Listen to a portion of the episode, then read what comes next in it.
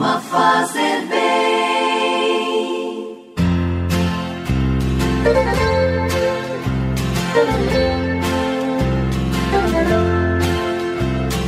Orar costuma fazer bem. O coração de quem se entrega à oração tem mil histórias para contar. Orar costuma fazer bem. O coração de quem conversa com o céu tem tanta coisa para dizer. Impulsionados pelo Espírito Santo, no amanhecer deste sábado, dia 24 de setembro, é com grande alegria que estamos unidos a você em oração, porque a oração sustenta nossa vida espiritual. Hoje é dia de São Geraldo Sagredo e também nós estamos fazendo diversas novenas simultaneamente. Nós estamos no quinto dia da novena de São Miguel, Gabriel e Rafael, também o terceiro dia da novena de Santa Teresinha do Menino Jesus e o segundo dia da novena ao Anjo da Guarda. Todas as novenas estão disponíveis no canal do YouTube Padre Alex Nogueira.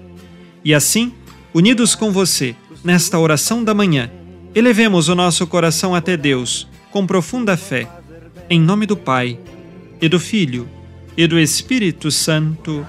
Amém. Que o Deus da esperança, que nos cumula de toda alegria e paz em nossa fé, pela ação do Espírito Santo, esteja sempre convosco. Bendito seja Deus que nos reuniu no amor de Cristo. E assim, fundados neste amor de Cristo, ouçamos o Evangelho do dia. Não importa se não vem como esperava, orar costuma fazer bem. Evangelho de Jesus Cristo segundo Lucas, capítulo 9, versículos de 43 a 45. Naquele tempo, todos estavam admirados com todas as coisas que Jesus fazia. Então Jesus disse a seus discípulos: Prestai bem atenção às palavras que vou dizer. O filho do homem vai ser entregue nas mãos dos homens. Mas os discípulos não compreendiam o que Jesus dizia. O sentido lhes ficava escondido, de modo que não podiam entender, e eles tinham medo de fazer perguntas sobre o assunto. Palavra da salvação. Glória a vós, Senhor.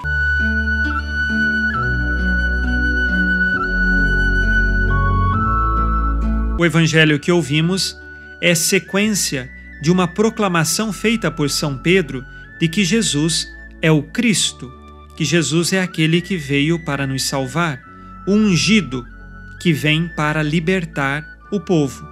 E não libertar o povo do domínio do Império Romano, mas libertar o povo do pecado. O caminho dessa libertação tem consequências. Ele é rejeitado e ele também vai ser entregue nas mãos dos homens. Assim, ele vai sofrer. Quando Jesus anunciou isto, eles não compreenderam muito bem. Mas o que ele está dizendo? Que ele vai sofrer, que ele vai ser rejeitado, vai morrer, ressuscitar ao terceiro dia? Isto ainda não ficou claro a eles. E todo o anúncio do Evangelho de Jesus, parte ficou bem explicado e parte não. E o que, que acontece? O coração humano, a pessoa humana, ela vai conhecendo aos poucos embora Jesus tenha revelado por inteiro tudo o que é necessário para nossa salvação, a compreensão do que foi revelado é aos poucos, é pedagógico. De maneira especial, há um evento que faz com que a, a mente se abra. Foi o Pentecostes. Depois da paixão, morte e ressurreição de Jesus, o Espírito Santo vem e abre a inteligência e eles começam então a compreender tudo. Aqui, neste momento do evangelho que ouvimos, eles não conseguiam entender porque o sentido ainda ficava escondido. Mas no futuro, todos vão compreender porque estarão assistidos pelo Espírito Santo. Nós precisamos pedir este mesmo Espírito Santo diariamente em nossa vida, para que compreendamos os mistérios de Deus, para que compreendamos a própria providência de Deus, para que compreendamos tudo o que é necessário para a nossa salvação. Agora, cuidado! Não queira o Espírito Santo para o seu orgulho pessoal, para dizer depois que você sabe fazer isto ou que tem este dom e começar a se encher de vaidade e autoconsideração. Não faça isto. Pelo contrário, seja humilde e considere o Espírito Santo como aquele que sustenta a sua vida e dando-lhe o entendimento, a sabedoria necessária, seja para compreender as coisas divinas, seja também para entender as coisas deste mundo, que tudo isso seja para a glória de Deus e para o caminho de nossa salvação. Rezemos agora que o Senhor nos conceda tudo o que nos é necessário para este dia e para o nosso caminho de fé.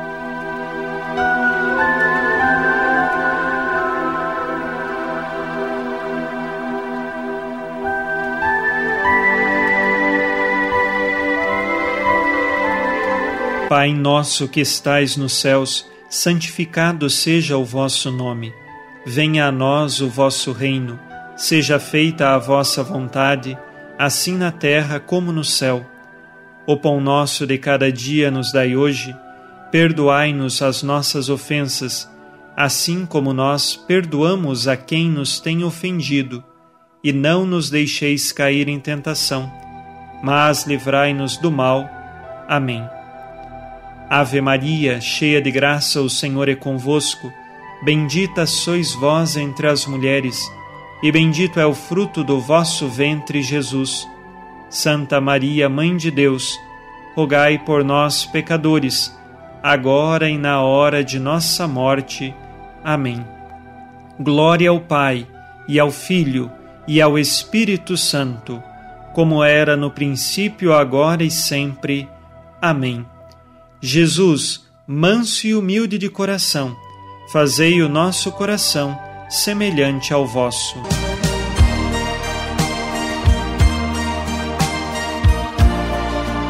O Senhor esteja convosco, Ele está no meio de nós. A nossa proteção está no nome do Senhor, que fez o céu e a terra. O Senhor Jesus Cristo esteja contigo para te proteger esteja à tua frente para te conduzir e atrás de ti para te guardar. Olhe por ti, te conserve e te abençoe. Amém. E a bênção de Deus Todo-Poderoso, Pai e Filho e Espírito Santo, desça sobre vós e permaneça para sempre. Amém. Neste sábado, fique na paz e na alegria que vem de Jesus. Abençoado dia a você e sua família. Abençoa, Senhor, as famílias. Amém. Abençoa, Senhor, a minha também.